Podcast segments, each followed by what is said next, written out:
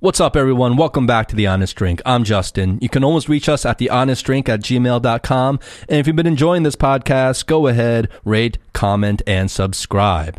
Now, our guest today is a real special human being. He is many things, and among them, he is a healer, fitness trainer, entrepreneur, co-founder of Empower House, and an extremely accomplished dancer. And when I say accomplished dancer, he has danced and worked with people like Mariah Carey, Beyonce, Alicia Keys, Kelly Rowland, Rihanna. And yes, I'm name dropping, but that's real, folks. It's a very impressive list. This man is passionate about setting an example of how being truly in tune with yourself and combining the right mindset can heal and empower you. Call it what you will, but we often lose sight of the spiritual aspects of health and fitness. But this man is here to remind us that it can be every bit as important as the physical exercise we do. He also shares with us some very personal stories, and we get to reflect on some of the early trauma that he experienced growing up. And he also explains how we can all reflect on our past trauma to shape ourselves in a better way. So, without further ado, please welcome Santron Freeman.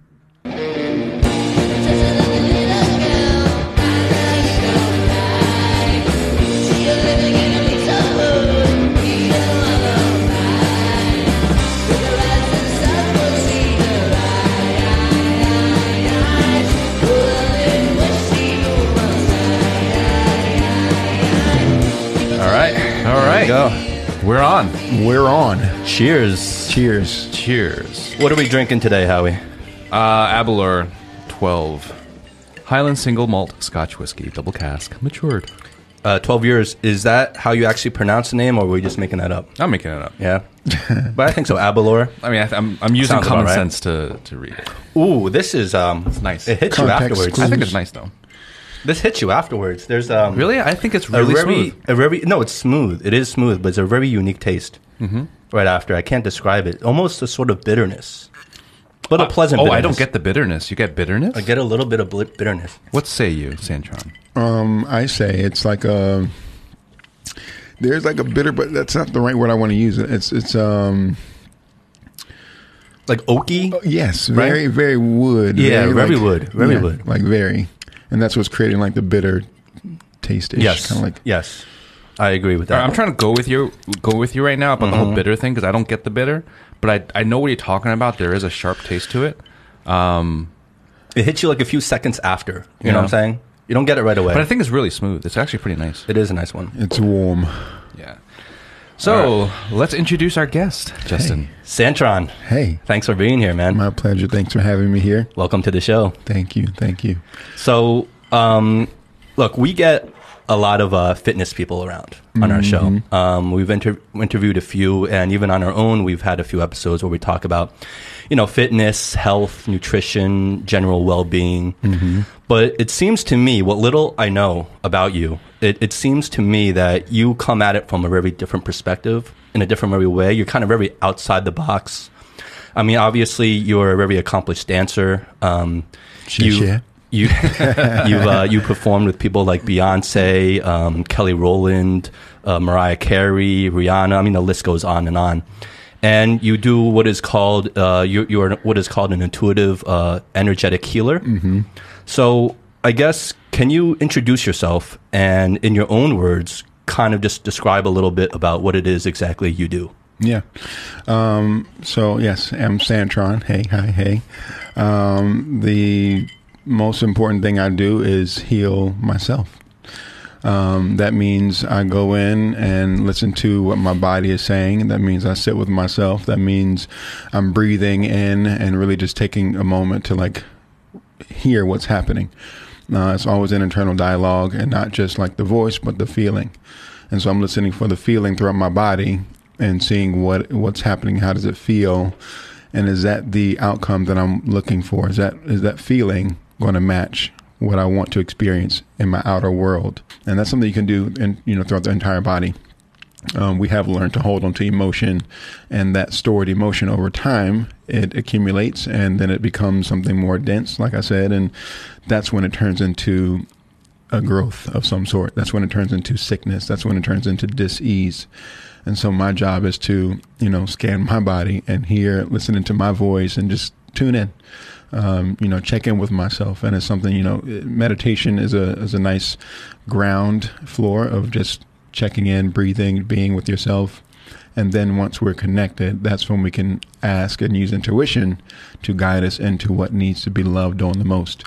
Um, and that comes with just practicing it like anything else. You know, there's no one person in the world to me that can do it better or more. It's just a matter of you putting it to work, putting it to use.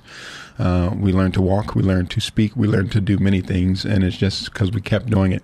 So the more we listen to that voice, mm-hmm. the more we'll always know which way to go. And I use that same approach to uh, guide people in fitness. Um, when the mind is clear, when the mind is connected, uh, you're going to approach fitness a bit different. Your body's going to respond a bit yeah. different. And so instead of rushing off of the street and the train because you're late, you want to get to the class, you're actually working yourself up to then take that stress and put it on the bike or put it you know into the weights or um, and it's good to get it out yes. But if i can go into it with a more stable mindset a more balanced mindset then my body's going to respond that way and my workout's going to be that much more effective. So maybe i don't have to punish myself. I don't have to punish my body. Maybe i can actually enjoy my session. Maybe i can actually enjoy my body. Maybe i can enjoy the music. So um, that's overall what I do. I do that with clients. I do that with groups. You know, um, uh, fit, group fitness, um, and that's actually what brought me here to Shanghai. Is opening a place called Empower House, and you know, we kept looking for names and just building the brand, and all of it was rooted in the empowerment of you. You know, how do you activate your healing? How do you activate your happiness? How do you activate whatever it is that it is you want to create? You know, Oftentimes, we look for a teacher or a healer or a doctor to fix and heal us and make us feel great, a loved one, our partner, husband, wife, whomever, and it just isn't the case. Uh, maybe if I see you, I see a mirror of my happiness. Maybe if I see you, I, I might see a mirror of my anger too, and that's okay. But I'm responsible for my feelings always. Like and, we're always looking outwardly for for the solution when it's time when you're saying it's internal and it's always in- internal. And we hear it and we hear it and we see it and we, but the truth is we know it though. We actually do know it. We have learned, we've been trained yet to look outwardly for sure. But the more we experience on our own, the more we realize it was me that decided to respond that way. It was me that decided to react this way. It was me that perceived a certain thing that way. That's that's very interesting because uh, even in previous episodes we talked about whenever we talk about fitness and health in general, you know, traditionally a lot of people just only gravitate gravitate towards the physical side of it, mm-hmm. working out, running, eating healthy, these things, which are all important, of course. Mm-hmm. But they get so fixated on just the physical aspect, we kind of oftentimes forget about the entire mental aspect, which is arguably even more important sometimes, right, mm-hmm. than the physical. so so am I accurate in saying like what you're doing is just kind of more focusing on that mental aspect? Um, the lifestyle itself. So uh, the tools that we mentioned in class, you know, and, and class being we're on a bike, right? We're riding to rhythm, and it is something where you get to strengthen your mind, you get to strengthen your entire body, your full body, and so while we're on the bike, we're also working the core section, we're working the arms, and so we do that in different ways. But the main thing is riding together to rhythm because it's more powerful. You feel more connected to being in the moment. And that rhythm, that, that music, it just gets into your bones, into your veins, and you it just makes you want to move. And so it also brings you into a state of just being in the moment. And when we're in the moment, that's where the answers are. You know, what you were just saying about uh, you know, focusing on the present and and even you know, answering questions of of you know your path and and clarity and and whatnot. I mean, is that what the majority of the people who have signed up for this? That's what they're seeking, or are they seeking more on a physical change?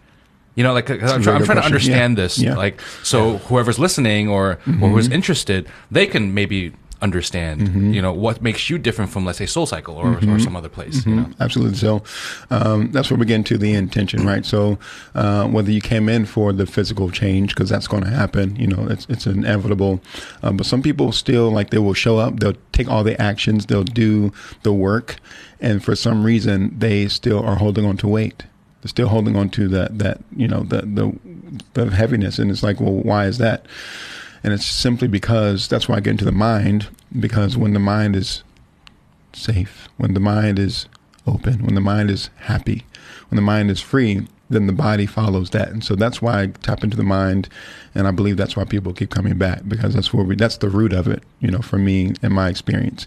And so if you're coming to, you know, people that come to, to lose weight, that's, it's going to happen. And, and that's just a, a, one of the byproducts. But the deeper thing is, it's not just fitness. It's not just, you know, a place where we burn calories. We actually get to feel good. You know, we actually get to walk out feeling a bit more empowered than we did before we walked in. And so that's really the premise. And I think that's why people come back. Why people show up, again, that that's up to everyone's own individual path. You know, lose weight, come with a friend. Uh, some the person that they see on that stage is hot. Like everyone has their own thing. You know, what gets you in the door is Yeah. hey, whatever that is. And so we do pushes against resistance. Uh, we do sprints and all these things we, we might expect, you know, in a normal sprint class. But the underlying thing, the difference is I need to ask you what your reason for pushing is. What is your reason? Because I don't want you to do it just because I said it. I want you to know what's making you drive yourself forward. And once you know what that is, you won't need me or someone from the outside to tell you when to move. You won't need me or someone from the outside to tell you, good job, because you've already done that. And then that support, the right people show up beside you, and it just is a community of people who get stuff done and feel amazing about it. Is this? I I almost feel like it might be something like a cycling version of guided meditation. Yeah, I was exactly about to say that. Like you're coaching them through not only the, the physical workout of of spinning and cycling, but you're you're kind of coaching them through meditative states. And it's on them to decide what state they want to go in. And that's it. Okay. Oh, that's pretty interesting. I think that's that's I can see the appeal of that. because I've been in I've been in uh, spin class before, and uh, from my experience, it's pretty general. Like you can do it, push it.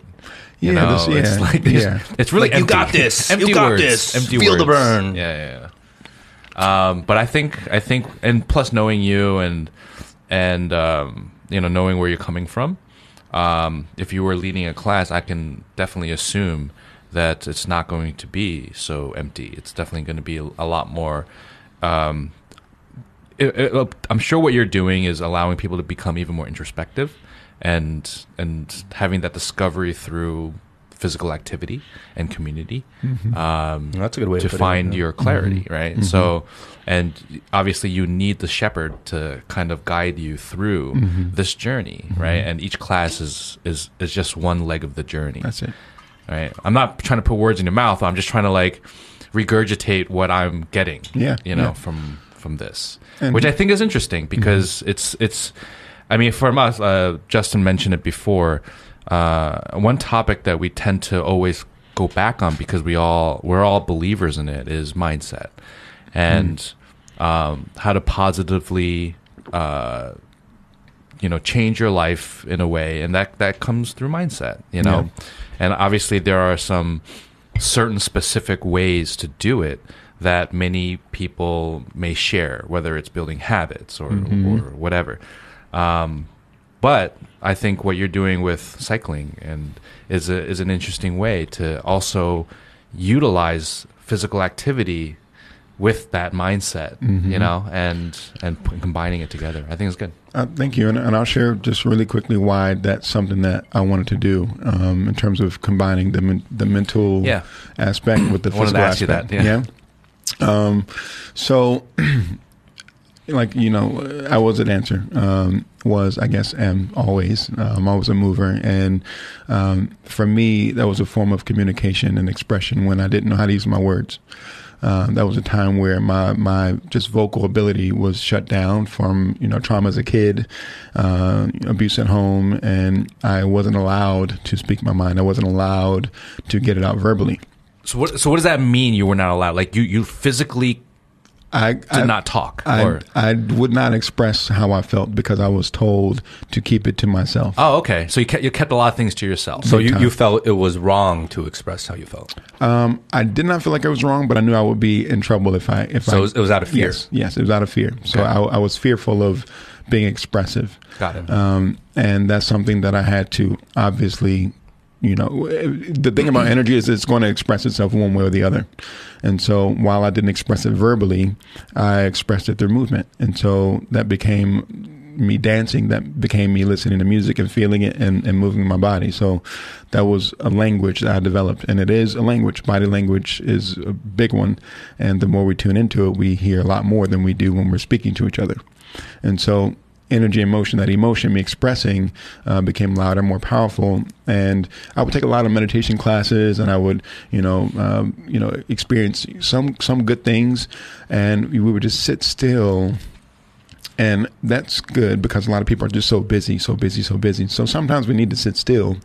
But what I realize is the thing that moves energy, the thing that really gets us to uh, shift, uh, not just internally, but our experience here on the outside is feeling, feeling something.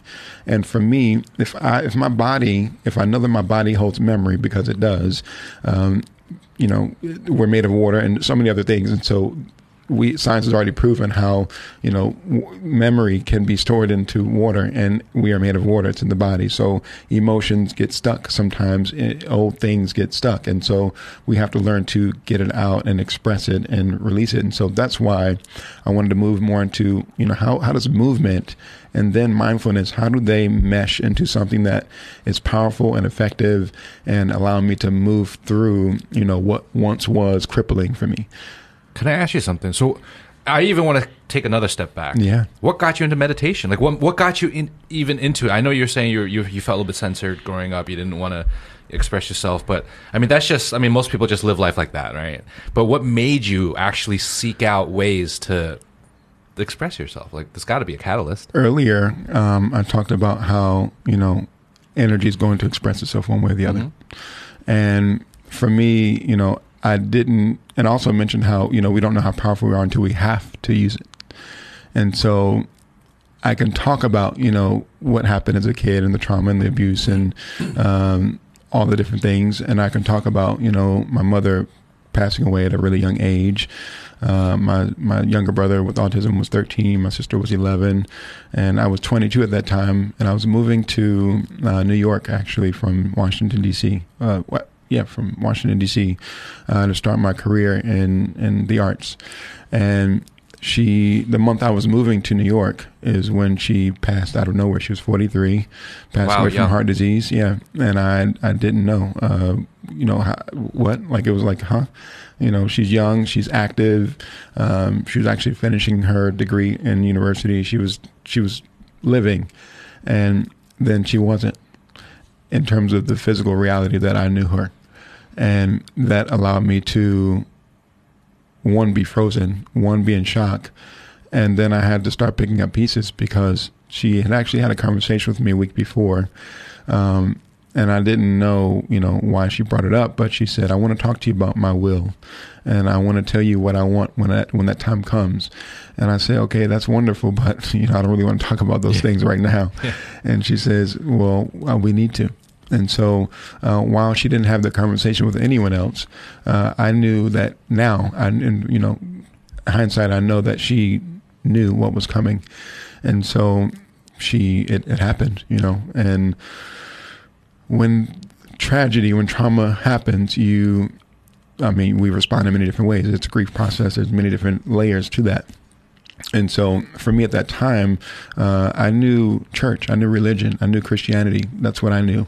And that was a tool, as all of it is a tool. And for me, there's no one right or wrong way. There's a tool based on where you are in the world, based on what you're exposed to. We're all given different tools and different resources to cope, to heal, to grow.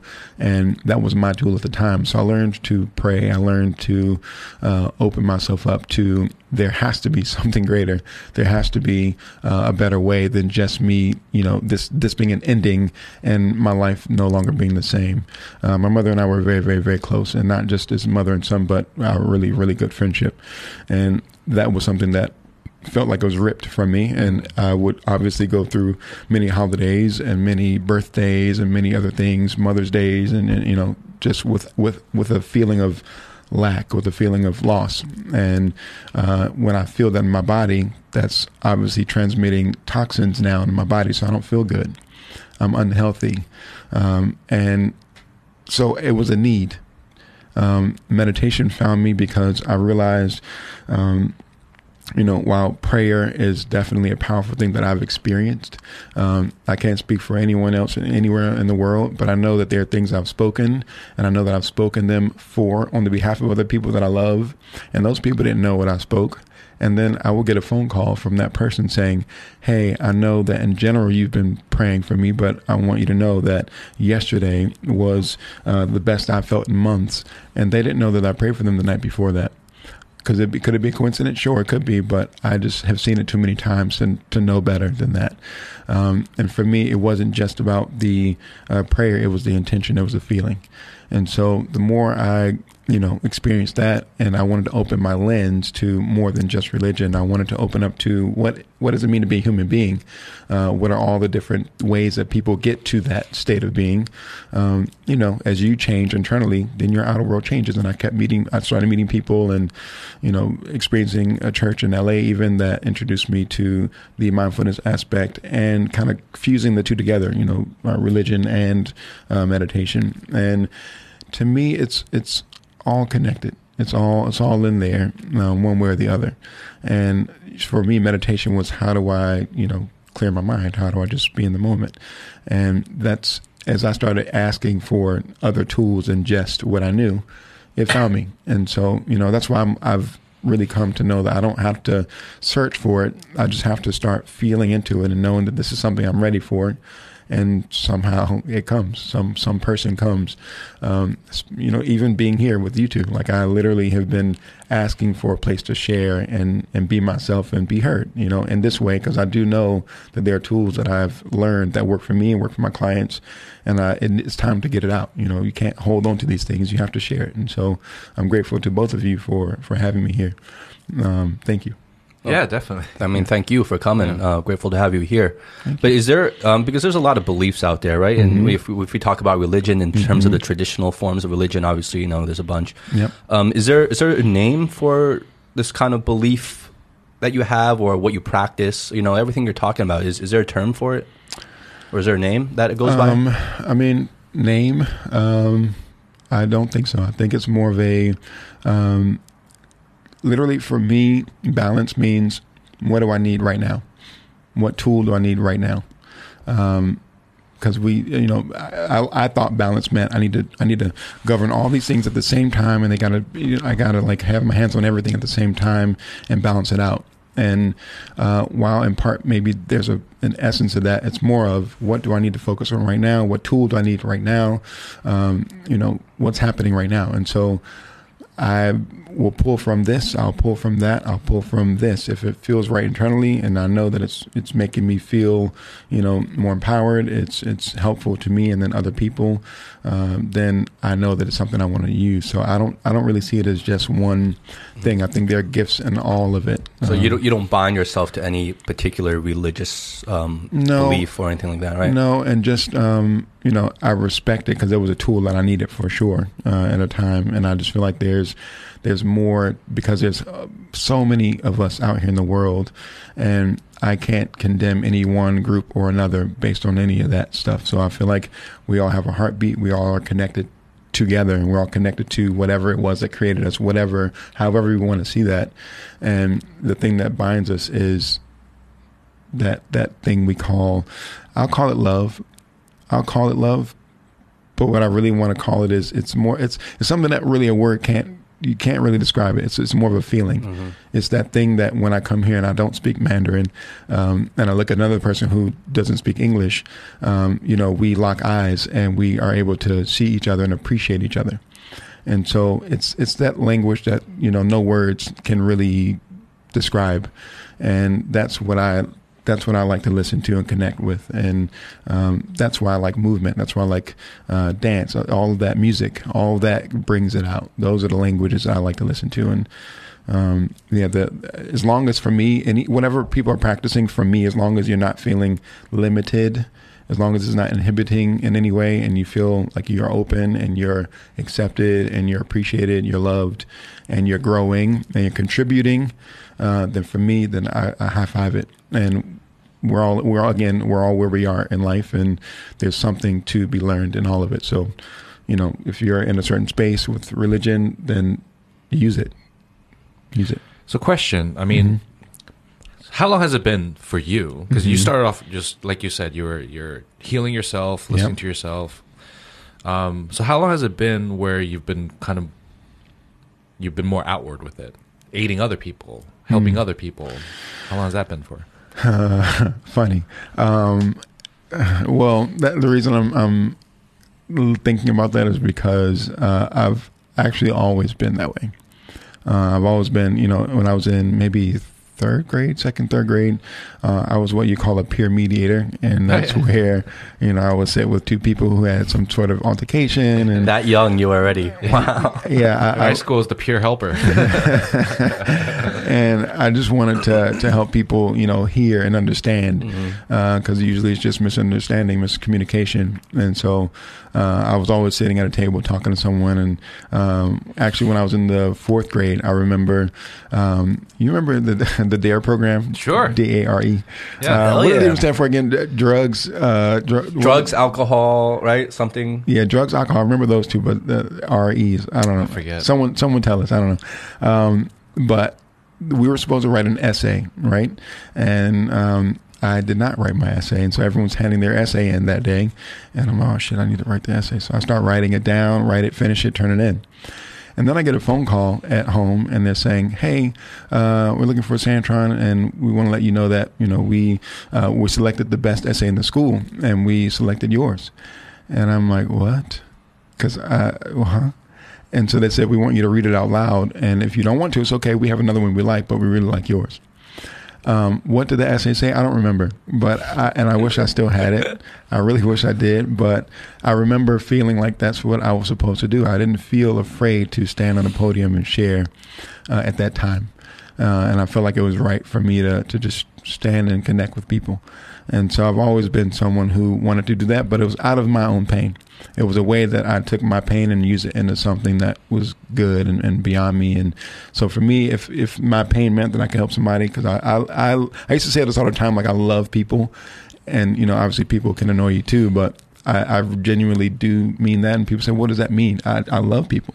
And so I want to do my best to be helpful in the ways that I can. And that was one way I coped with my own pain. And I saw other people getting to feel better. And so, um, then I learned, you know, I can't heal you. I can't make people happy, but I can certainly do that for myself and then share with you what I'm doing and then hopefully encourage you to do the same thing. So, So you had this very strong purpose from a very early age. You kind of found that, I guess, calling or purpose. yeah, yeah, I, I would say purposeful. It was purposeful. Um, and it was life saving for me.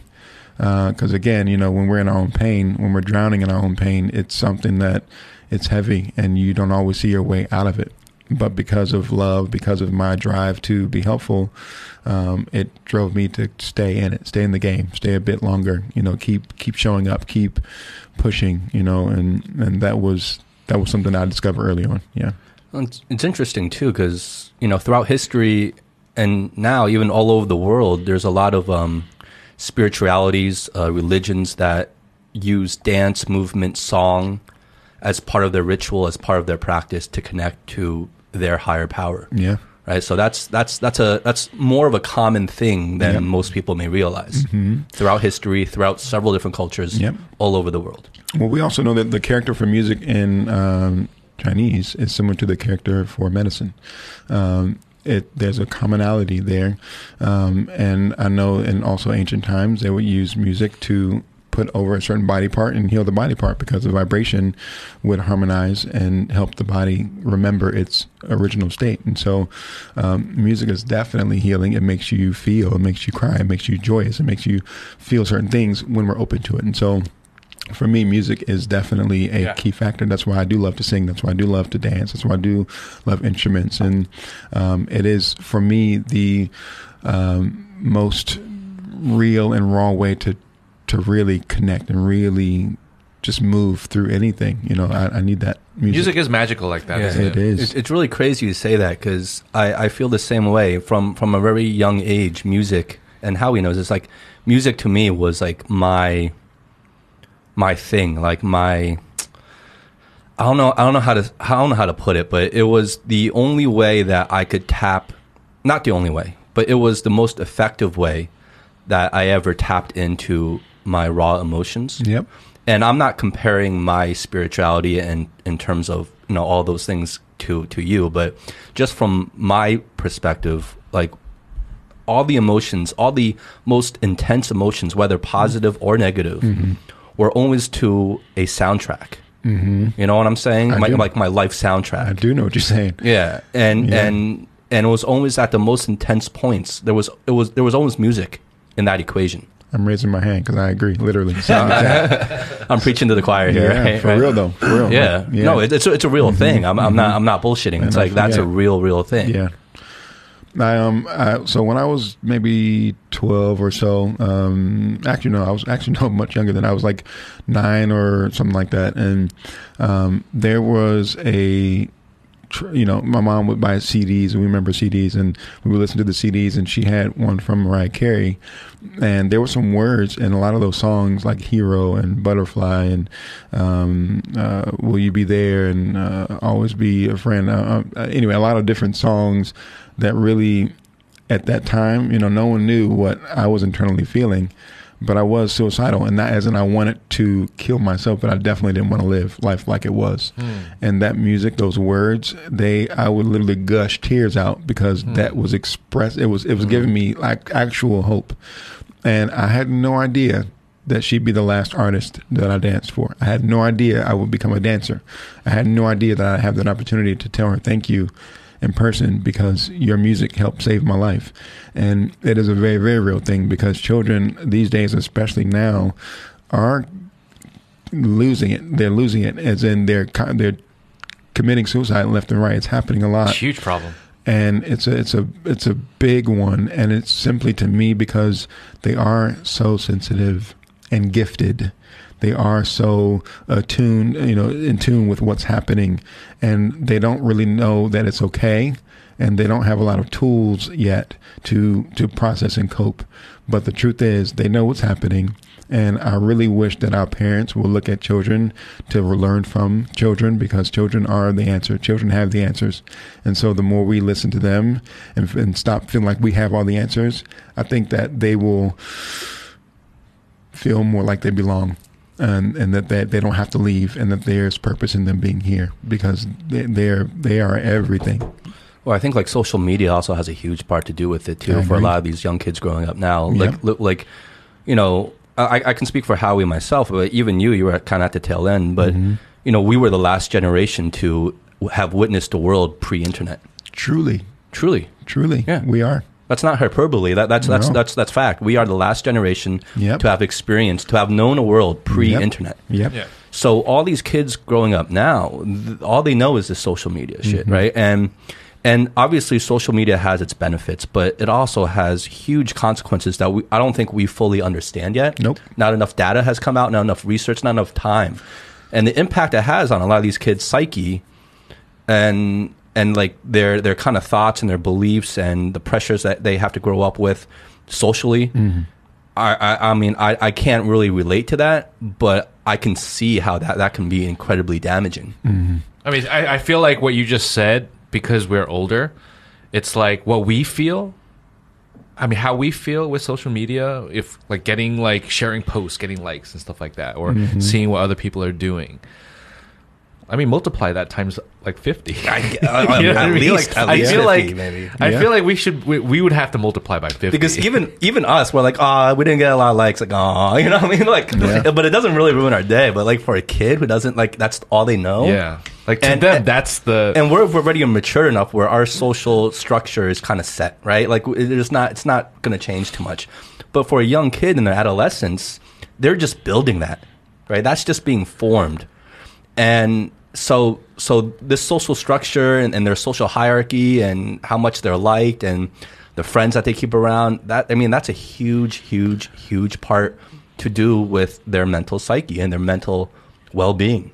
Right? Yeah, yeah. It's that, it's that community that's needing to be formed. It's that pla you know, what is my place in my community? What is my value in my community? And that's why kids talk in class. That's why kids talk to each other. It's not so much because they don't want to be great students. It's more so because they're the the most important things are relationships.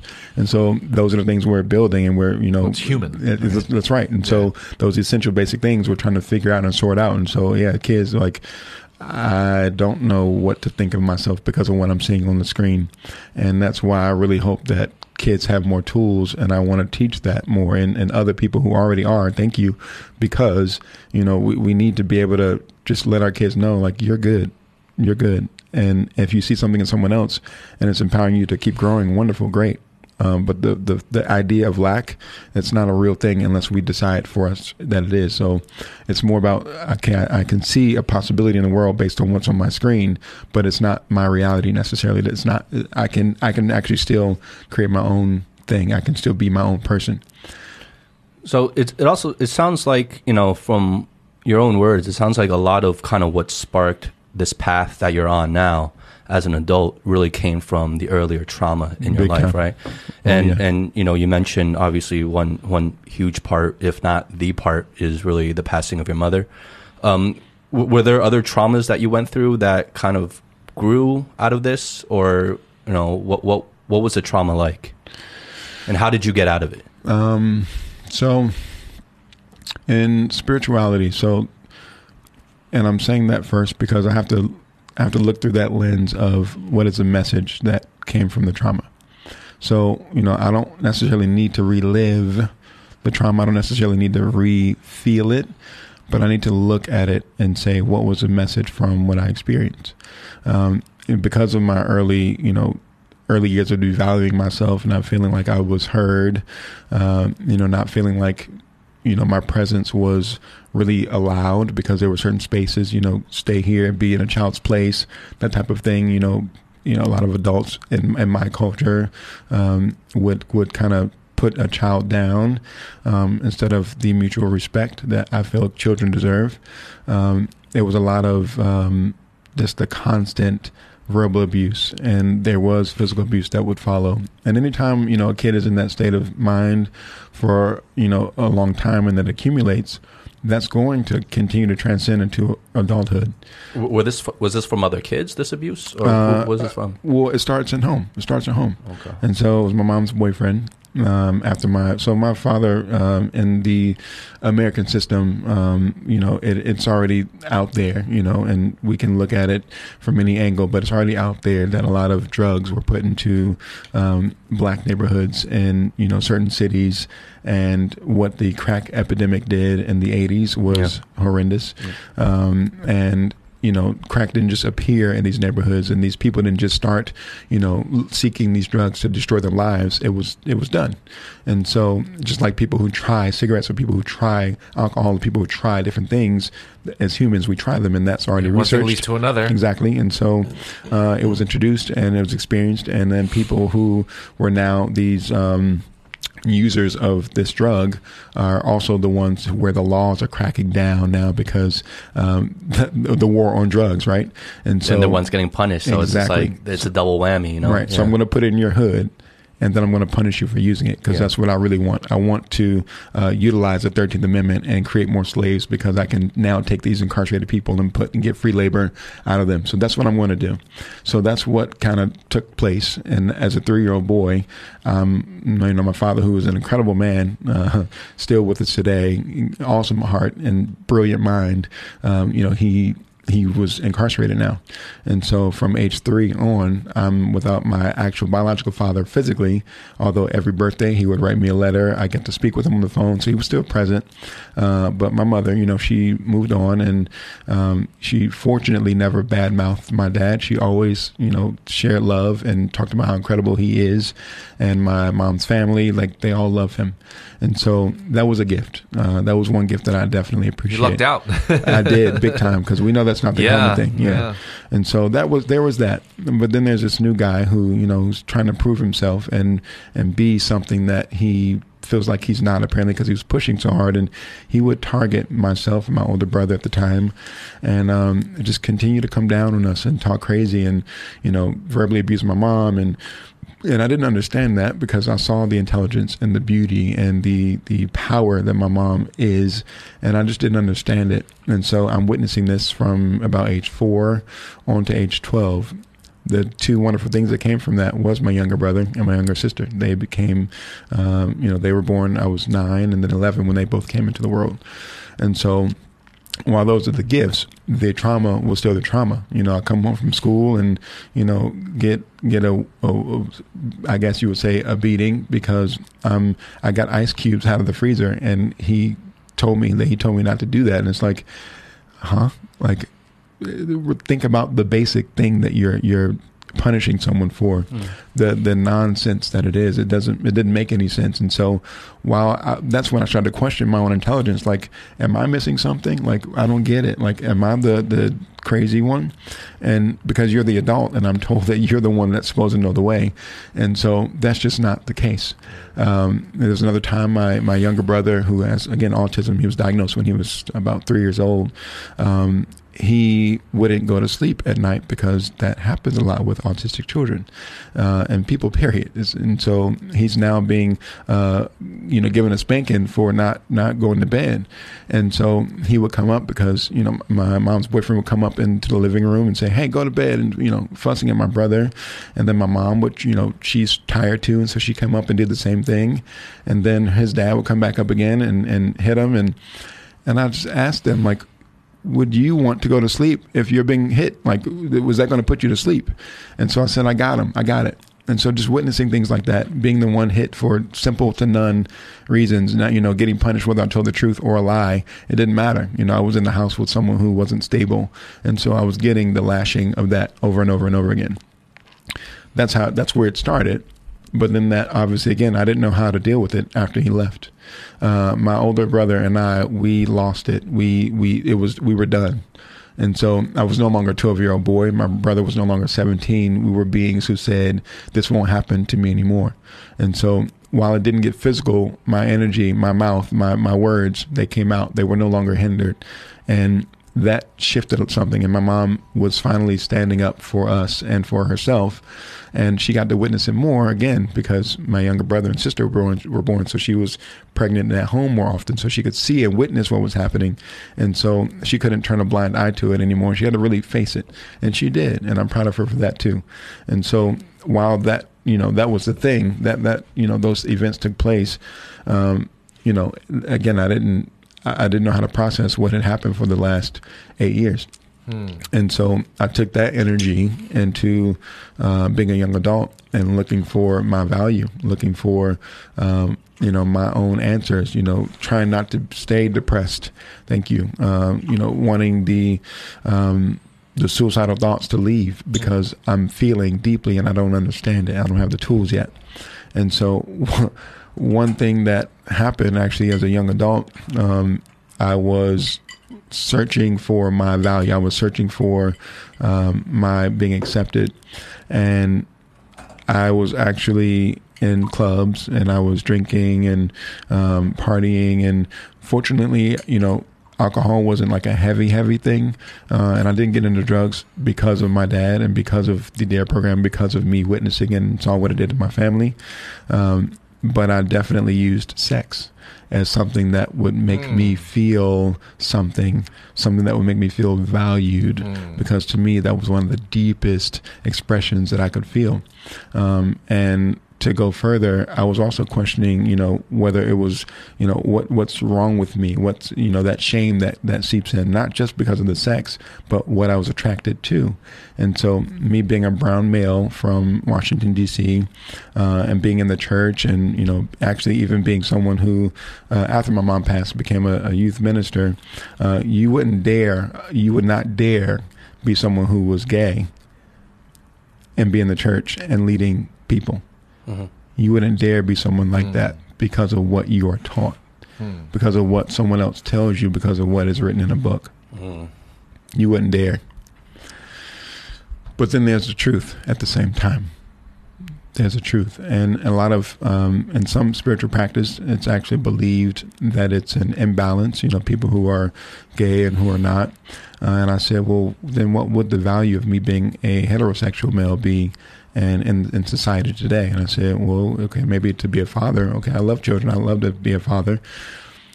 But then I said, well, if I were born a female, wouldn't it be would it be the same thing? You know, okay, uh, it's not about the actual part. And so that's when I started looking deeper and looking beyond just the, the role of having children because we also know many men and women who are heterosexual who can't have children or don't have children. So, okay, there has to be a deeper meaning behind being a male or female then.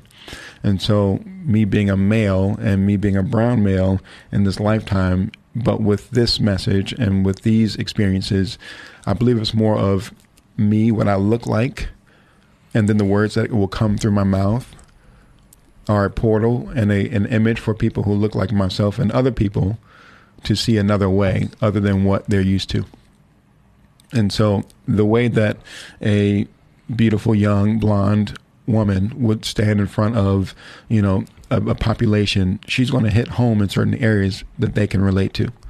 Someone like myself, I'm going to hit home in other areas that other people can relate to. So for me, I think it's more, it's not about, you know, the actual sex.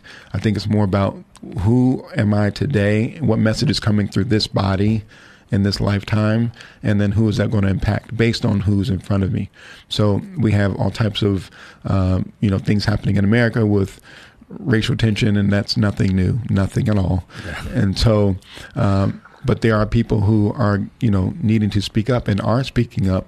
And so you know, it's not always about the negative things and perceptions that a lot of cultures in the world have, you know, absorbed based on what media has allowed to be put out into the world. It's more about what is happening and who are those young people and who are you know who are these men and women, uh, gay or straight, whatever you want.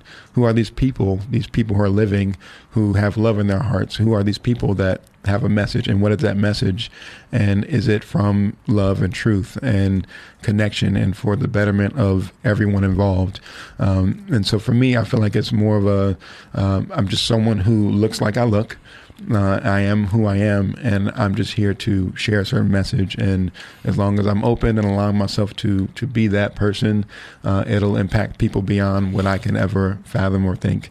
And um, I believe in that because when I went to New Zealand to lead a, a dance workshop, and um, these are people who you know I only knew them through one person. It was one person I was connected to in New Zealand, and as I'm, you know, I share on that stage. It was 5,000 kids. It was a camp. It was an Easter camp, actually. And 5,000 kids in this place and uh, lots of activities and just a really good environment. And I got to dance on stage. And then the, the pastor interviewed me after and he says, uh, you know, tell them your story. And so I'm sharing and all that and letting them know what's important to me. And I get off stage and this kid walks up and he says, hey, um, you know, this is going to sound weird, but I want you to know that I came to this camp because I knew you were coming. And I'm like, oh, oh well, no one knows me here, so mm-hmm. I, you know how? And he says, you know, we were studying social studies about four years ago, how black people in America were treated before and how they're treated now. And he says, and um, you know, I found this video that you were in, some dance video. I still don't know which one it was. I should probably ask. But he said, I saw this video, and he says, you know, he, for me, that was the first time I felt like God spoke to me and said that if I can help him, then I can help you. And he said that because he said, you know, church at the time was rejecting me and I wanted to kill myself. And he says, but when I saw you, something in me said, it's okay. And so I had to pause him to really hear what he's saying and really feel what he's saying. And of course, tears streamed down my eyes because he doesn't know my story. He didn't know that I experienced the exact same thing because I never shared that story with him or anyone on that, you know, on any platform that he could hear. And so my energy, my soul, my message, whatever we want to call it, spoke to this kid who decided now not to kill himself. So he, he was gay as well? Yeah. So at what, what age, how early did you know?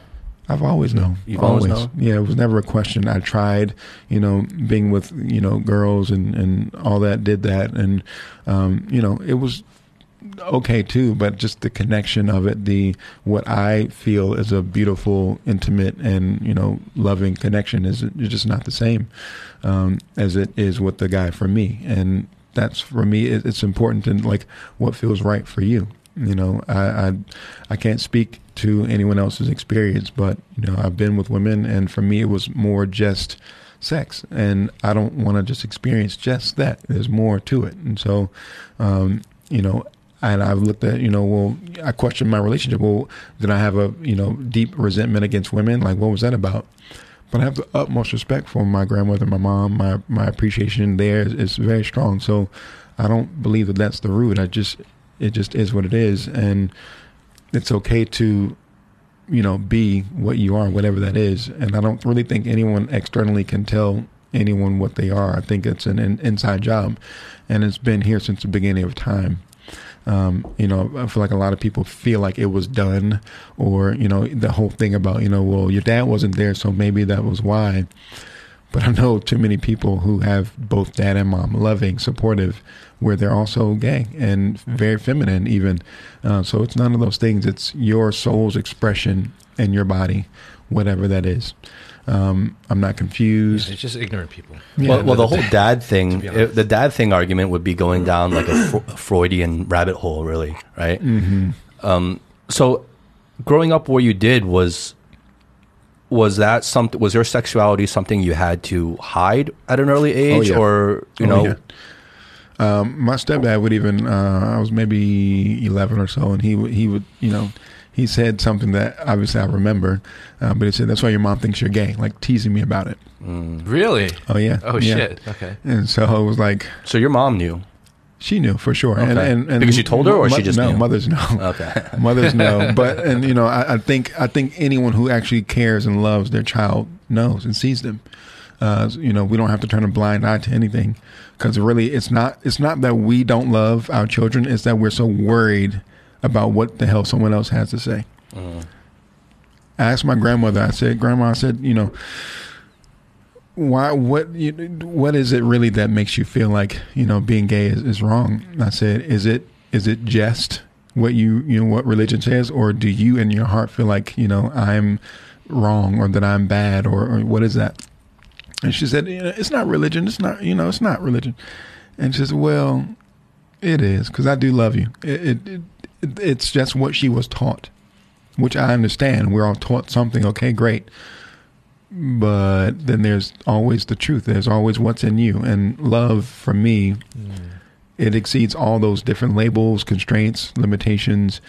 It just is there. And so i'm either loving you for being who you are or i'm hating you for being who you are. And that's i'm not hating you for being who you are. I'm hating me really. I'm judging me and so the more i can love on myself that's why we get back to self then the more i can accept and love you. Yeah, I think you're hitting on something that I, I I've definitely mentioned in some way or another in a previous episode, but I firmly believe, as close-minded as this comment may sound, that the majority of people, I mean, majority being over fifty percent, mm-hmm. whatever that number is, I don't know. That's not mm-hmm. scientific, but the majority of people out there in the world are closed-minded and uh, don't have the ability to question their own mindset you know, because they're just either whether you want to call it sheepish mentality, you know, going with the flow, um, feeling like the tribalism, like needing to be part of the greater group, Or denial. you know, or denial. I mean, there's there's a lot of different reasons, but the majority, over fifty percent of the human population, do not or do not allow themselves to have the ability to question themselves or question the the big idea. guess where that starts Where does it start? At home and school, Yeah. how we're trained Sure. to listen to the adults instead of listening to ourselves, how we are not allowed to question things because this is what it is instead of what are the other possibilities. And so we are not allowed to question, even in religion, we're not allowed to question because this is the law, this is what it is, this is just, there's no other option. And so you don't allow yourself to think of the possibilities, you don't allow yourself to be imaginative and really explore other elements of what, you know, could exist out there somewhere. And so that conditioning, that continued path of I'm telling you this, you know, one plus one is two. Well, it might not actually be. There might Yeah. be more elements to what you're what what is. What if it's not a given? Exactly. Yeah. And so for me, it's that constant conditioning, and that's why it is what it is.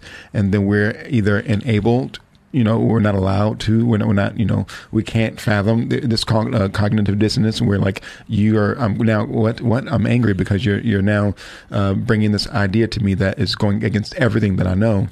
But it's just everything externally is just that. What's in your inner world what's in my inner world that's up to me to to discover. And and that the, again my mom passing and you know the way I was treated early on those things made me question made me ask.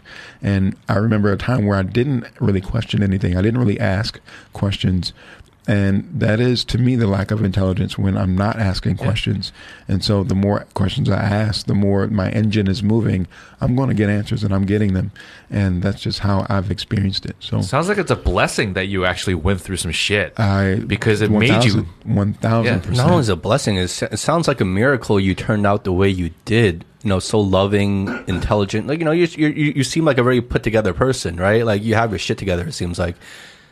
You know, I think most people who kind of go through that, and you had some added on kind of challenges, I guess, Societal. than than you know than a mm-hmm. quote unquote normal person, right? Or or a straight person would, and and you still come out out of all that, still having so much love in your heart is is nothing short of miraculous, really. I, I like I don't know, like I don't know how you find the strength to still be so loving through all that shit. You know, I'm you know what I'm saying?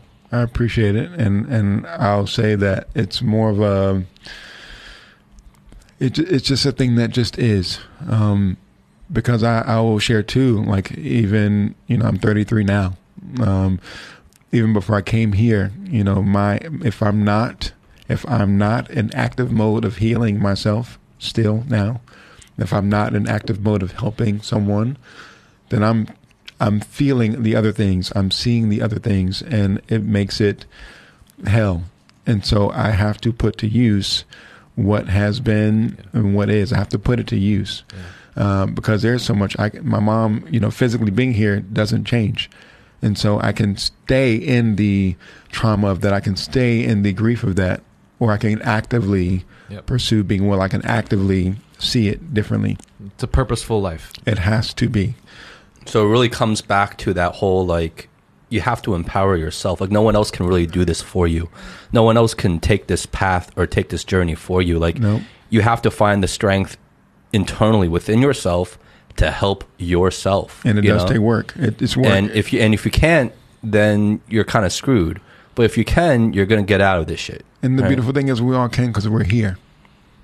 We're here. But so many people don't. You know what I'm saying? Like Just so many they people don't, they don't know they have the choice. Which goes back to what I'm saying of over the majority of the people, over 50% of the people are just stuck in their way, you know?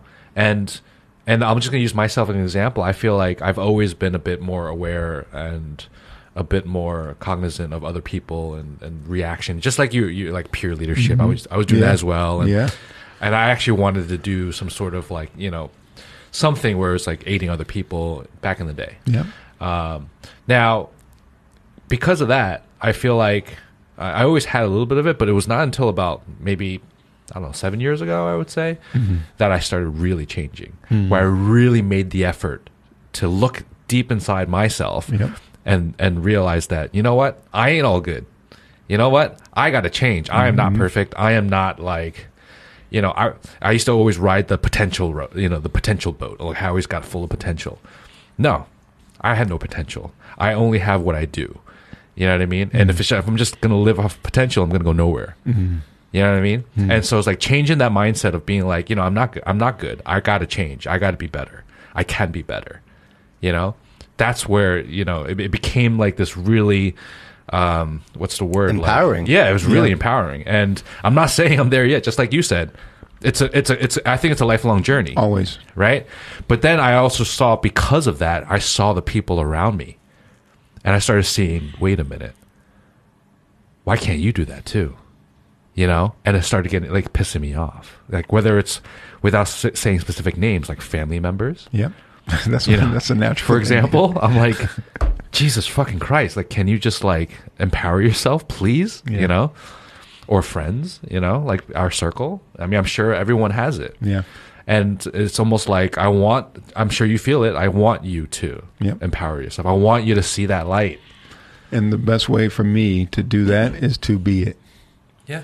and so that's my engine that's my everything is because it yeah the work doesn't stop and you know me facing myself on the daily it's a real thing and that's why you know i'm grateful for the the platform to teach and share because i need it and I like to show up Yeah. authentic, and so uh, that means I have to do the work. You know, I can't just talk and say "good job" or keep going. That's bullshit. You know, I need to be able to. I need to. What am I actually saying? You need what am to I, be about it. Yes. Yeah. And- I love how you said how when Justin asked you about you know you know who, you know give me give, give us a, a quick background of who you are. Like the immediately you just dive right in. It's not about you helping other people. You're helping yourself. Yes. And through that, Yes. you can affect Yes. other people. Well, it seems to me like the, the real click moment is really like when you realize that you have to start overestimating other people and stop underestimating yourself, Yeah. right? I love that. That's a Well good said. one. Like, Very well I like said. that one. like Very well said. we we live in this world and i've experienced this in in different degrees and in different facets of my life um, that i'm not going to get into now but like we live in this world where we think the world is built on on the backs of these giants right? And that they are things that we can't achieve and that this world has structures and rules and guidelines that are built by these gods and these giants and these great men and women and these geniuses that we will just never be and we just have to live in this world. And we just have to live by that rules and just go about our business minding our own business. But the moment you realize like you're kind of like you know like neo in the matrix Yeah. you know what i mean where where you have more power than you think and and you have to start overestimating everything else around you and realize that this world is built by people just like you and me Yeah. you know Yep. just they're built just by normal people like you and me and you are one of them Yep. and you have the power to really affect change in the world and for yourself Mm-hmm. and the moment you really believe that and realize that is a game changer you know even like uh, you know to a lesser degree like steve jobs even alluded to this in one of his like rare speeches that he gave uh, interviews that you can find online really that i've, I've seen he alludes to this. He alludes like the moment he realized like like he can do like real significant shit was when he realized like the world is built by people people like no smarter than mm-hmm. himself than himself. You know what I'm saying? Mm-hmm. And he's like, well, if they can do it, I can do it. You know what I mean? Kind of kind of mentality. And then he just and then that's all she wrote. And, and I'll, I'll say this too me working with celebrities, as you mentioned earlier, right? So I'm around these people that kids and, and adults, we, we put them on a pedestal. We call them stars because stars you look up to and they're in the sky. But the reality is that light that's reflecting back is, is we are made of light. We all are. If you break the science down, none of us are solid. Only we, we open us up. We're atoms, light. We're many Neil deGrasse things. Tyson, man, we're all made of star stuff. Exactly. Yeah. So we we we shouldn't. I won't say what, what we should or should not do. I will say what we get to do is see our mirror images and see the the brilliance in people and say, ah, I can see that because that's me too. Oh, I can see that person's power and that person's confidence because it's in there somewhere. Even if I don't, even if I haven't identified myself as that before, it's in there. So yeah, just like you know a Beyonce. I, I was um actually doing uh, the MTV Awards with her and I forget what year that was, 2012 or something like that, where she announced when she was pregnant for the first time, and that was a really cool show. And I remember this little girl who was there as a dancer doing the Britney Spears tribute, and she "Oh my God, you dance for Beyonce! Oh my God, oh my God, I want to be just like her when I grow up." And I said, that's beautiful. And I said, and just don't limit yourself because you never know where you can go. You might get further. And just to say, you know, that is good to look and see something amazing because Beyonce has accomplished an incredible amount of things and still is. And but you little girl, you're younger, which means you get to learn how to make it even better. You get to learn how to advance it and, and be more impactful and meaningful and, and, you know, live a life that's more brilliant than what you have seen already. Like, Just like Beyonce did, uh, you know, before her predecessors. That's Yeah. right. That's right. And so uh, the Mariah Carey's even that Beyonce respects, and Yeah, uh, Tina exactly. Turner's, and Yep. and so there's always something, someone in front of us, uh, helping us dive into what we already are. You know, and so that's where I say, yeah, there's no one greater or You know, that that we are all able to do what we got to do, and as long as we know that, and, and which is harder to get to sometimes, Yeah. um, you know, then we we something just it shifts internally and then ideas come, and then the right people come, and then just opportunities they just show up out of nowhere, quote unquote. But it's that internal belief that changes, and then my heart's going to now uh, magnetically pulse that out into some environment that we call whatever whatever we're walking around in, and then somehow some person or something or something happens, and it's something that you know sounds like okay, what does that mean? But it's as simple as I believe it and I see it for myself. I've, I've visualized it. I've even written it down. I've even taken pictures out of a magazine and put it on a, on a board just so I can, it can help me, uh, you know, clarify my thoughts. And now I can see it better and now I can believe it better. And now I'm starting to get ideas and things are coming to me. And, you know, the, a commercial made me really, you know, feel, oh, oh, I get it. I see it now. I see it more clearly as I see it, as I believe it, as I feel it, as I feel it, as I feel it then the other stuff starts to happen. Then I'm starting to see it materialize, and now it's more of a reality. That's why I'm in Shanghai. That's where we are. We're all here, mm. and so we could be back in our comfort zone at home, but we're not. We're in a different land, and we're doing different things, yeah. and no one else is, you know, incapable of doing that same thing. So. That is so important, right? It's because actually, just what you're just saying right now is it, it's action, mm-hmm. right? Mm-hmm. It's like forget about the child that wants to be like Beyonce but feels like, oh, that's so far away. But forget about that, right? You take action. You just move forward that's towards it. what you want. That's it. Just take action. And just like you're saying, you're putting it out there. It's like the universe has this way to bring you what you need. Yeah. Right. And always. And and one like one one school of Ooh. thought that I have, I don't know if you agree, is uh, you know if if there's something that you really want to do or be or achieve, um, you know, try to live it. You know, like live it, believe it. Yeah. You know, talk about it. Yeah. Um, in a, in a humble way, but yeah. like you know, in that way. But just by putting it out there, quote unquote, the universe will give you, right? Give you opportunity. Will give you people. Will give you chances. But what does that really mean in a in a scientific way?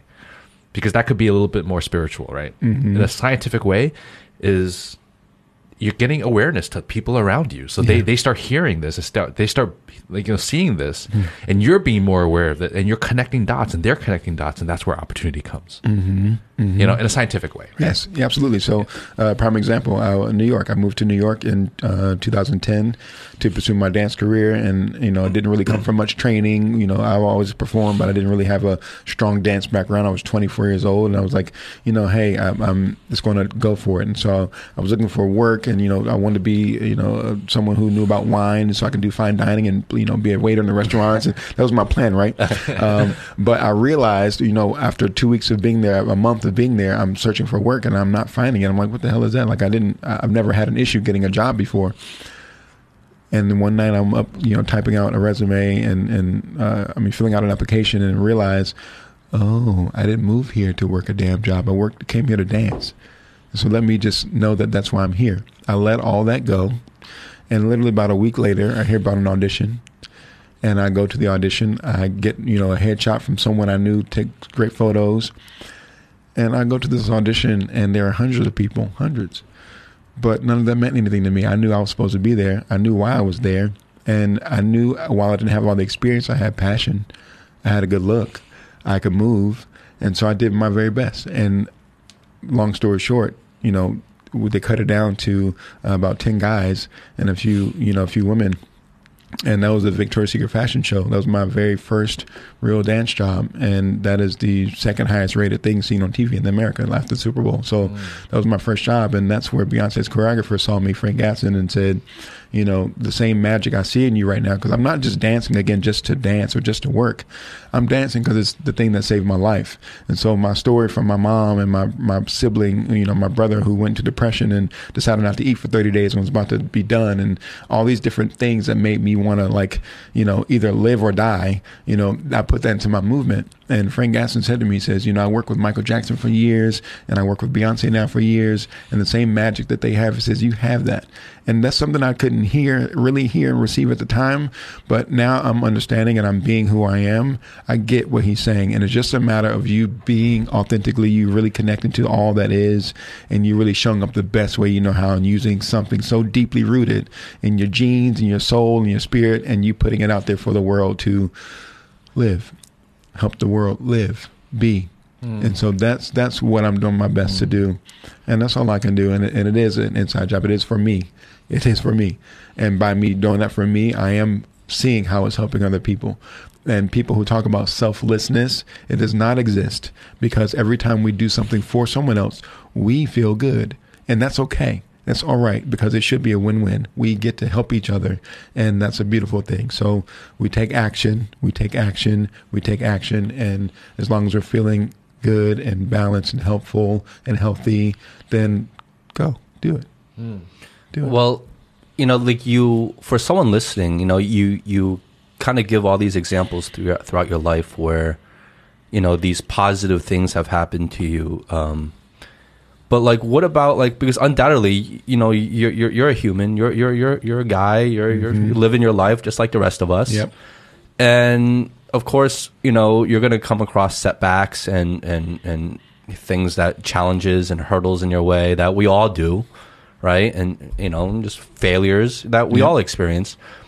So, you know, someone listening might be thinking like, all you know, you're you're giving examples of all these like really positive things that have happened throughout your life and these kind of milestones and these realizations you've had through these experiences.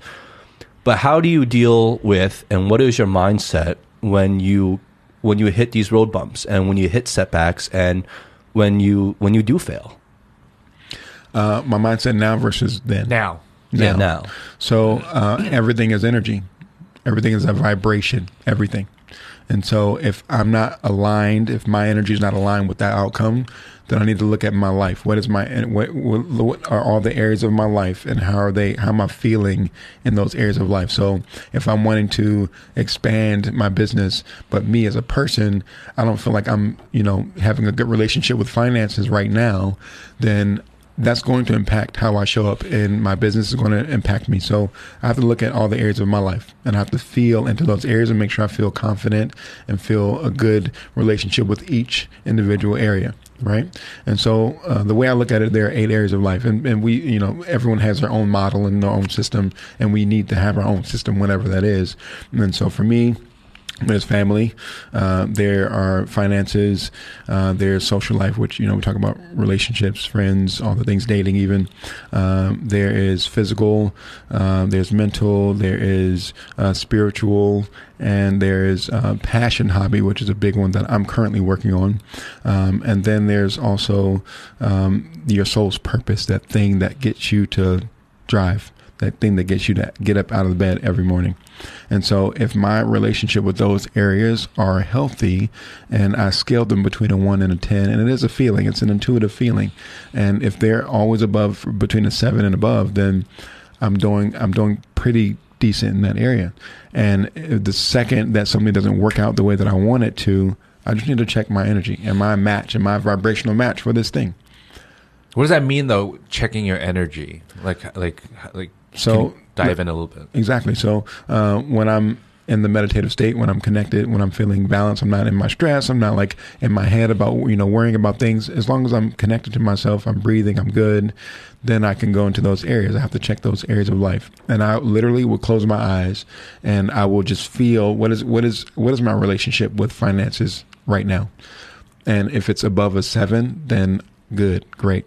If it's not, if it's below a seven, if it's a six or under, then what actions do I need to take that's going to create the highest, you know, the greatest impact in this area of my life? What action do I need to take? Is it just that I need to appreciate what I do have? Is it that I need to, you know, feel like I'm respecting my money? So when I get money, I do pay myself first, not my bills. I pay me first. And then, you know, I put a little bit to the side and maybe I a little bit to, um, you know, some sort of charity that I actually believe in that I can track and say, okay, the good work is being done here. Like, am I being responsible in this area of my life? And then I look at the other areas. And is it above a seven out of 10? And so once I've gone through every area, for me lately it has been passion, passion hobby. I need to feel like no matter what storm hits me, I, I'm, I'm feeling like I've won the lottery. So I'm good. I'm all right. I can take this hit because life is good anyway. I got my millions and billions and, and beyond. And so that, that's the feeling I want to create. And that means fun. that means doing things that make me feel like I'm growing. And sometimes that means I'm using, I have to use my hands, whether I'm sketching or drawing or playing an instrument, something like that, where I feel like I'm growing. And so when I do this thing, then I'm like, oh, I'm all right, you know, no matter what happens. And so for me, that's been lacking a little bit. And so what I'm doing now is finding these places where children are and going in to just do dance workshops where I help them to just be okay with expression, expressing. Because that again, when I look at childhood, that was a big one for me. Mm. Uh, we look at dance as a technique and as, as, a skill, but there's a lot more to that. There's a lot more communication happening, and so that's something that's going to help invigorate me. I don't want to get paid for it. It's more of me going, you know, devoting my time to it, and it's something I just enjoy. It's not about the money. It's not about um, you know, me being more fit. It's not about any of those things except me just enjoying it and having fun, mm. having a, a play time with myself because we think that we're older and we're, you know, adult like when we are also just bigger children and that's okay. Like yeah. we need to have fun. We have to. It's fulfilling for you. It's that's the same time. as somebody else uh, gambling or, or, or, you know, fishing or, you know, whatever. Something where you feel like you're growing and it's filling up your cup. You feel amazing. And so that's just what I look at. And once I feel like my vibration is good and that it's a match for this outcome, then I'm trusted. I believe that, and I take the actions that going to put me in the direction.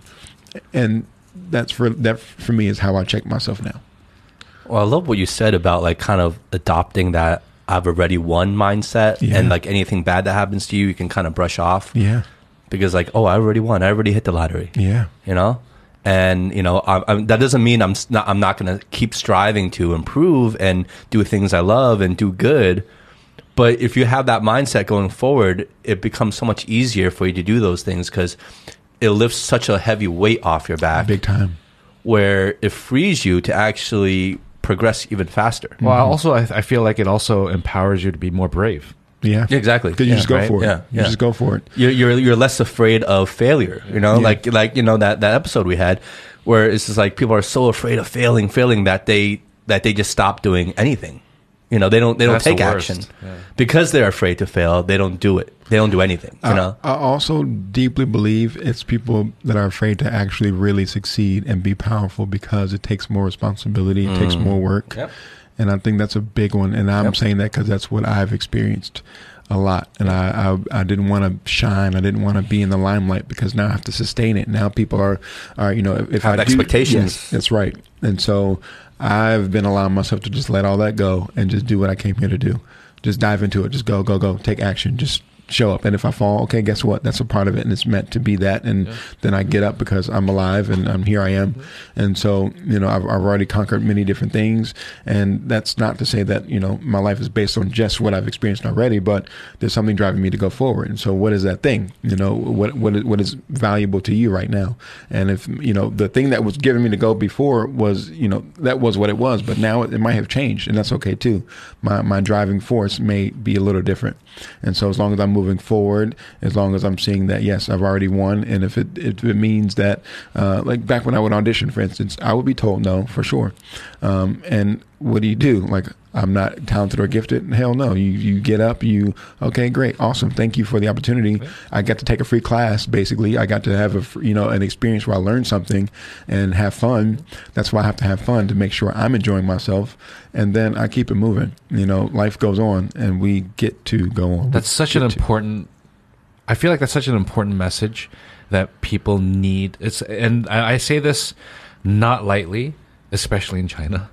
Um, like what you just said right now is so important because whether it's through professional life or whether it's through relationships, through loved ones or family or whatever, um, know that every every opportunity or every situation that you you put yourself in, if it's a if there's a negative outcome or did not come out to what you expected, that's not the definition of who you are. No. And you just need to move on and continue on. Like I, the reason I'm saying this is because I just saw this article is like really big right now on social media in mm. China.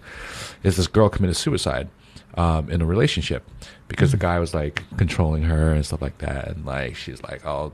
Why do I even live anymore and stuff like that, like heartbreak and all that stuff. Mm. And you hear that a lot here. you know, and it's almost like okay, what you get heartbroken, that's it. Like you, you're worthless now. You know, it's like Yeah, I, I hate those stories because it's like, like I mean, no one should ever kill themselves. But if you kill yourself because of your own like internal issues and like, I mean, I can I can understand. I can kind of understand that, maybe. But when you're killing yourself because of some other person, that's when it gets like or a situation crazy that's out me. of your It's like, control. what really? Like because someone else thinks of you this way, now you're gonna take your own life because of that fucking person. You know what I mean? It's like, like that's where I can't connect the dots. You know what I mean? Like I, I can sympathize, but I, I I just can't understand it truly. It's, again, it's a conditioning for me. It's a conditioning of like your value matters most, and if you Yeah. don't see value in me, then I damn sure don't see it in myself. But really, it's that I didn't see value in myself, and you had to show me that out loud. You're really just big. reconfirming that to me. Yes, Yeah. big time, and that's what relationships are really for. So it's not about the fairy tale story only. It's more about the reflection of how am I treating myself, what am I thinking of myself, how do I feel about myself, and so the people around me have to match and show me that it just is what it is, so that I can say I don't like the way that this person is speaking to me, I don't like the actions that they're taking, and so instead of me pointing the finger at them, I need to look at myself and start to make adjustments in my feeling. I do deserve to be treated with respect. I do deserve to be loved. I do deserve to be uh, communicated with in a, a way that's respectful and fair and, and open. And so the more I see myself and appreciate myself, the more others do it. And I'll say it's a very simple tool that I've done. And it was me writing a list of things that I resonate with, as in, I am, uh, I'll share one. I am, I wrote that I am a legend, right? And I wrote that because my intention is I want what I do here to exceed way beyond my physical body. So I want any work that I do or any messages that I, you know, share or any music or anything like that to come through and last way beyond my time. And so I wrote that down on paper. And then two days later, people who didn't fucking know I wrote this list down, I walk into this building and the people who I work with, and they're like, it's Santron, it's the man, it's the myth, it's the legend. Like, they didn't know I wrote that word. They've never said it. They've never done it. But it was my belief that had changed two days earlier. And then I got to hear that from someone out of their mouth. Just like when I was a kid and, you know, my stepdad would say, call me stupid and all these things. And it was because I already felt stupid. I already felt that way because of the way that I was uh, tight and stressed, and so I wasn't able to absorb lessons. I wasn't able to absorb, you know, uh, education. Well, you're also hypersensitive because your mindset is in that way. So Mm-hmm. you're hypersensitive to your surroundings. So if you hear certain things or you witness certain things, they get elevated, Big time. You know, accentuated. Yep. Because if you're a negative person, and if anybody said That's right. anything close to negative to you, Yep. it it gets accentuated. But if you're not, you're not feeling negative, feeling positive. Someone says something, it's just going to bounce off of you. literally. Well, it's like it's like we're living in a cocoon that's lined with mirrors facing you. So whatever the outside world is Uh-huh. I love i- that. is is giving out, you're reflecting back to yourself because y- you already feel that way. You know what I mean? They say that you know we don't see the world as it is; we see the world as we are. Exactly. Yeah. Yeah. Yeah. Mm-hmm. Mm-hmm. So talking, okay, going back a little bit, Mm-hmm. and not to change the subject, but this is something that because you're here, and I, I, I have to I have to ask you these things because you know it's not it's not very often we get we get a guest that's you know that's performed with you know all these legends, Mm-hmm. right? So what was it like? Those experiences, kind of performing with all these great artists like Beyonce and Mariah Carey and you know Alicia, Alicia Keys, Keys. Kelly Rowland, like all, all all these Legends. great artists. Yeah, these fucking legends, right? Living legends. And you even you even uh, gave an example earlier that you know you said you had a lot of very personal and emotional experiences to the soundtrack of a lot of Mariah Carey songs, and there was one point where you know obviously you've worked with her several times, but you know you you kind of tried to express that to her maybe. So what was that like meeting her? not and she has no idea that you've went through all these like very significant personal experiences you had to her music and what, so what was that like meeting her and trying to convey that to her or did you try to convey that to her Gratitude. Um, that's what it felt like. Felt like I was grateful because I'm I'm here. One, two. Um, as a professional, you know, I didn't I didn't lead in with that. I came there to do my job, do my job well. And so I stayed professional, and then when the time felt right, because you know we sometimes before we go into a meeting or before we go into a rehearsal, before we go into some situation, we like have this big plan of how we're going to do it. I'm going to say it like this. I'm going to I'm going to stand up like this, and I'm going to you know. And so I just let all that go and just did my best to stay in the moment and you know the opportunity came where we were actually recording a video from uh, her boyfriend Bryan Tanaka, which is a good friend of mine, and he was recording a video, and it just came out in that video of me sharing with her, you know, I want to let you know that we're proud of you and we and we thank you, and you know how your words, you know, for me as a kid, it helped me stay alive because I was, you know, I didn't want to live, and so thank you for the impact that you have and that you have had and you know, not long after that, she uh, won an Icon Award, and I got to perform on that with her. And so, it was. She made a speech about how you know the people who share with me how my words save their lives. She says, "I want you to know that that's you know it's saving my life," because she's also gone through a lot of you know you, you know energetic changes, and mm-hmm. um, and so I was very grateful that she was empowered to share her story too. And so for me, working with people like her, it's just like Yep, because what I understood before I walked in the room is that they're not better than me, and definitely not you know worse than me. We're, we're all here, and we all are each other in a different way. Um, you know, Beyonce didn't look at me and say, uh, "Well, you know, he he's he, he all right, so I'm gonna have him dance with me." No, she looked at me and she said, he's got something and he's a beautiful person and he's got skill and talent and he's a he there's a power in there. She saw those things and so she allowed it to be on her stage because uh, as an artist who is seeking to be the best of the best you want the best of the best beside you. And because i understood that fortunately i got to look at more of a mirror than someone who you know I, I idolized, uh, someone I got to say, "Oh, you're beautiful and you're powerful and you're strong and you're intelligent and you're all these things." Oh, just like me. So, what is it like working with them? Like, like are they very tough on the dancers, like Beyonce or like Mariah Carey? Like, are they? You know, because they, they get a rap as like you know as like these divas, right? Especially Mariah Carey, right? She gets a rap like you know she gets the reputation like she's she's this ultimate diva, mm-hmm. right? So, what was your experience actually, you know, working with them? Um, you know, it's funny because again, we talked about the world being a mirror, right? And so when I was working with different artists at different times of my life, I would experience them based on what I believed about myself. And so, um, going back to Beyonce first, uh, that was me really stepping into my power as a as a person trying something new, doing dance for the you know real first time, and me doing all that I could. And so, uh, I was working my butt off. I was doing my best. I was the most fit I had been all these different layers. And so when I got to work with her, it was the same thing. She was very hardworking. She wanted the best. She was in the moment. Like she was pregnant while we were filming Love on Top music video, and I was here taking a nap, but then getting up to dance full out after and be so engaging and so in. And so her work ethic was through the roof, just like mine. I had to work my butt off at that time, and so she was kind. She was respectful. She handled her business.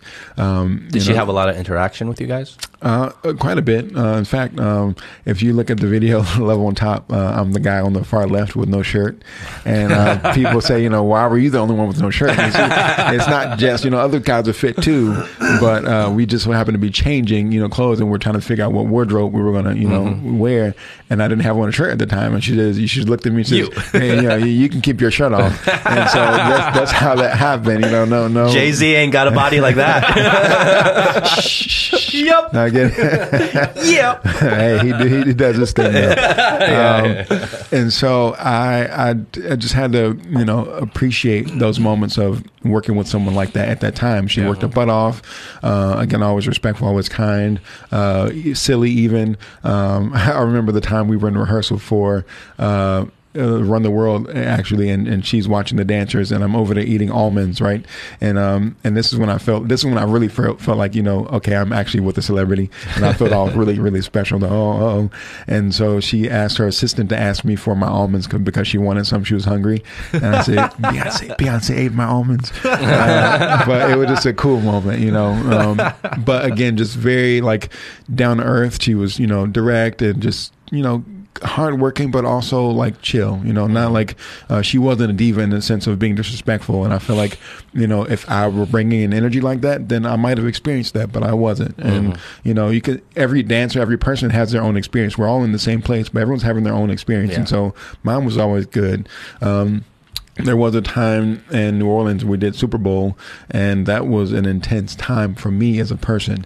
My relationship at home was crazy at the time; it was stressful, and so it wasn't her. It was just the environment, even the people. Like it was a heightened time. Was this for Beyonce for Super yeah, Bowl? Yeah, Super Bowl with Beyonce, and and it was just it was like wow, what what huh? Um, it was just an intense time, but it really, she was more quiet. You know, that was a big moment for her for doing the Super Bowl, and so she was more focused, more in. And you know, I didn't. You know, at first I was like, you know, did I do something? Again, going back into the introspection, did I do something? She's not really as warm, you know, as I've known her to be. But I, it's not about me. It's about her, where she is, and what she's focused on. And so I respect that, and I gave her, of course, space, and just it was what it was. And so, um, you know all all good experiences in terms of you know my working with her. Um, nothing was wrong, you know. Um, then going back into uh, Alicia Keys, um, I smile big on this one because I got to tour with her for a year all I over the world. I love. Alicia. I love Alicia. And let me tell you, she seems like such a wonderful woman. I mean, I just can't even. I can't. Words again don't do Yeah. it. You know, she's someone who. Uh, it wasn't just her. Again, it's the people that you know we were were attracted to the project, and so some of my closest friends still today are from that cast, and because they're incredible human beings to me, and love them dearly. And and Alicia, for me. um I never forget. It was my it was my birthday, and we were in Belgium, and um, she we were backstage in the prayer circle before we went out, setting intention, and she said to me, uh, you know, she did the normal thing, and at the end she said, you know, I want to dedicate this show to Santron because you know it's, it's his birthday, and and you know every every corner you you know turn on, every street you walk down, you know you really light it up, and uh, she would just someone like her. You know, respecting and acknowledging someone like Alicia me, Keys said that to you. it meant everything to me. Yeah, yeah. It meant everything to me, and and so it, it's important who you allow uh, to to speak words into your life, and what words you allow to sink in. And those words from that person, I allowed to sink in because I knew that she meant it.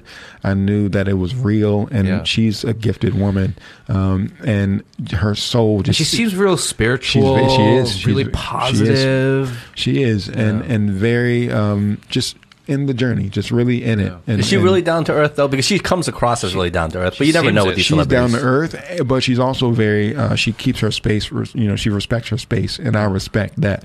Uh, very down to earth, very very loving, very like, "What's up? You know, how you doing?" You know, she's very chill uh, and very professional, and very like about you know the work being done to the best you know way it can be. But her biggest thing on our tour, she says, you know, she was talking to Jamel, our choreographer. She says. I don't care how talented they are. I don't care how you know skilled and gifted they are. Their energy has to be right. Mm. And I love that because she has a son, you know, uh, Egypt, which I adore that kid, and just that's her family. She's touring with her family, and not just her family, but her. You know, your vibe has to be right. Yeah. And so she made sure of that, and I love again everyone that was on that cast. And that didn't mean that we didn't have challenges, but in terms of interacting with her, it was always love. It was always just good. It was always just us getting to the meat. You know. You know, that is so important. And I, I just want to also emphasize it's like that mentality of what Alicia Keys set of finding the right energy. I don't care how talented you are. I don't Mm-hmm. That's care right. what your resume is. That's right. The same thing as like, I feel like hiring in a, in a company, right? Or like the company you keep, you know? I don't Yeah. care what your background is. I don't Yep. care how much of an ace you are. Yeah. Well, I don't care what diploma you have from what school, because at don't the end of the care. day, what does that really mean, right? You know what I mean? I care about who you are and what you what you stand for. Yeah. Uh, because uh, you know, we, we on our deathbeds we don't really remember what people said exactly. We don't always remember what people did either, but we do remember the way we feel. We do, and so Yeah, the way you feel. How who's around me and how does that make me feel? And so, uh, she was one that was really intentional, and I'm so grateful. Uh, Kelly Rowland is another one who I love. That lady, I love her. In fact, she's the first person that bought my first um, bike at Soul Cycle in America, and because I told her that you know I was interested in becoming a you know cycling instructor, and you know a friend Mo of mine, he says, hey, you know I would take his class at Equinox, and he said, you know you should you should do Soul Cycle, you should be an instructor at Soul Cycle, and I was like, never heard of it, don't know what it means, whatever, I don't know what the hell you're talking about. Then I'm on, you know, we're in Germany with with Kelly Rowland. I'm scrolling through Instagram and I see it. I follow him. Oh, okay, this is Soul Cycle, cool, and you know, allow me to think about it a little bit more. And so at dinner we're sitting and I'm like, she's talking about how she loves Soul Cycle and how she goes to Soul Cycle. I'm like, huh, okay. I thought about teaching there, and she says, I'm going to buy your first bike. and she kept her word. And but beyond that, beyond beyond that, I'm going to backtrack a little bit. Touring with her, you know, all over the place, all over the world, she was always down to earth, always supportive, always supportive of, us of our individual journeys outside of us dancing with her. You know, people wanted to sing and record music. She put them in touch with the vocal coach. Like she was well, that person who was very Wow. hands on and very, very supportive and loving. And That's I love, love. her. I love like her. like that she was like giving it back. Like truly giving it love. back. Um, she gave you know bonus money. You know, one time it wasn't expected for Christmas. Just, but it wasn't about the amount. It was just the fact that she intended to gift and intended to make connection. And that was one way she you know showed love. And, and we always ate dinners together, and just it was a family affair. And and I always respect her and appreciate her Yeah, for that. And that's- so that's great. Came back to her investing in me. You know, you know, being a cycling instructor, and here I am opening a spin studio in Shanghai now. You know, one of my own. Yeah, so at that point, you didn't even know like what these were. Like you didn't even know what Nope. Soul Cycle was. Nope. Like you had no idea. Zero. And now you are here in Shanghai opening one of your own. At the Andaz, right. right? Right. So to her, That's pretty, I, I- pretty, pretty great. Yeah, to her, to everyone involved, you know, I, I said thank you. So, working with artists again, it was more of like, what what was my state of mind, my state of being, you know, with these people, and that's what made the outcome so beautiful. Nicole Scherzinger, another one, just incredible down to earth. You eat off your plate, you eat off her plate. There's superhuman type of people who. Wait, wh- who? Uh, Nicole Scherzinger from the Pussycat Dolls. Oh, they actually shit. just Okay, yeah, they yeah, came yeah. back together just now too, and just people who you know, again, people people look at celebrities and we their lives are are on blast, and you know, so that's where social media like I got to be this or I got to be that, but everyone is going through their own experience, and that could be their everyone's going to have their level ten in life of like I can't take this shit. Everyone's going to have their moment of like what this is too much. Everyone's going to have that, and so every artist, every person, every doctor, every whomever is going to go through things. And so that's why we know that anyone and everyone doing something that we value or think is amazing, the giants, you know, people cre- creating these huge corporations, we can do it too. We are those same people. Yeah. And so We're all made out of the same stuff. literally, Literally. let's go, Literally. Yeah. Let's go. Well, Santron, man, this was this was an amazing conversation. Thank you so much for coming. I'm so grateful to be here. Thank you. Yeah, thank you for sharing those uh, your perspective. I feel like, I mean, I, I'm going to speak for myself and maybe even for Justin. Um, what you've what you've shared today has basically expounded upon what we've always been thinking, and we've kind of dived in a little bit deeper from your perspective, and which has made us even more clear moving forward.